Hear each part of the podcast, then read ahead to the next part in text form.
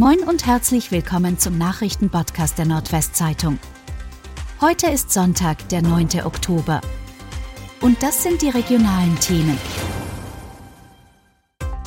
Sicherheitsvorkehrungen auf Kramermarkt nach Falschfahrt einer Bremerin angepasst. Als eine 51-jährige Bremerin am Freitagabend, kurz nach 23 Uhr, mit ihrem Porsche vom Parkplatz eines Hotels den Heimweg antreten wollte, landete sie plötzlich auf dem Oldenburger Kramermarkt.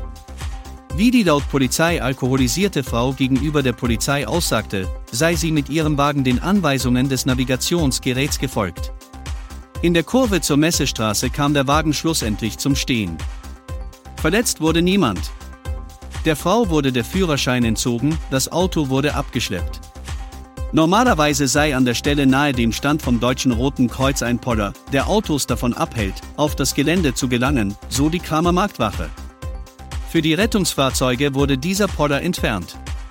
Nach dem Vorfall am Freitag wurde die Absperrung am Samstagnachmittag wieder aufgestellt. Gegen die Frau wird wegen Trunkenheit im Verkehr ermittelt. Sabotageakt sorgt für Totalausfall der Bahn in Norddeutschland.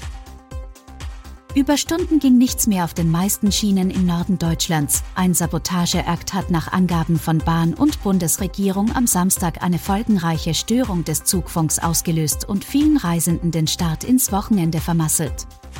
Wegen Schäden an Kabeln, die für den Zugverkehr unverzichtbar seien, habe die Deutsche Bahn den Zugverkehr im Norden am Samstagvormittag für knapp drei Stunden einstellen müssen, so eine Sprecherin.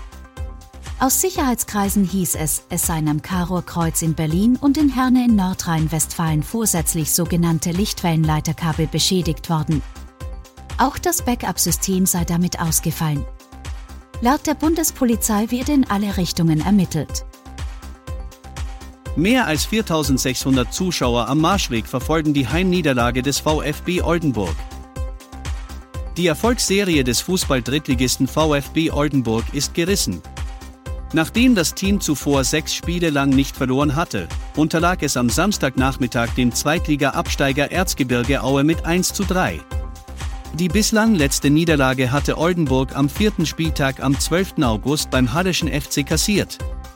Für die Gäste, die vor der Partie den vorletzten Platz belegt hatten, war es eine Woche nach dem 3 zu 0 gegen den SV Metten der zweite Saisonsieg.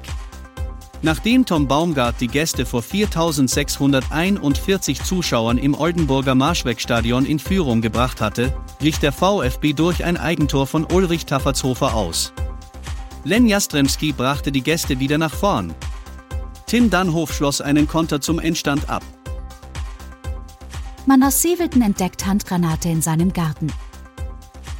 Bei Gartenarbeiten ist ein Mann aus Sievelten im Kreis Kloppenburg am Samstag um 11 Uhr und 35 Minuten auf eine Handgranate gestoßen. Wie erste Ermittlungen der Polizei in Zusammenarbeit mit dem Kampfmittelräumdienst ergaben, handelte sich um eine Handgranate englischer Bauart, mutmaßlich aus Zeiten des Zweiten Weltkrieges, so die Polizei. Da ein gefahrloser Transport der Granate nicht möglich war, musste diese gegen 16 Uhr und 15 Minuten am Fundort dem Garten eines Einfamilienhauses, kontrolliert gesprengt werden. Um eine Gefährdung von Anwohnern auszuschließen, mussten die Bewohner die umliegenden Wohnhäuser für etwa 15 Minuten verlassen.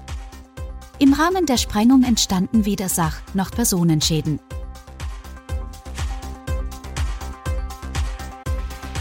Und das waren die regionalen Themen des Tages.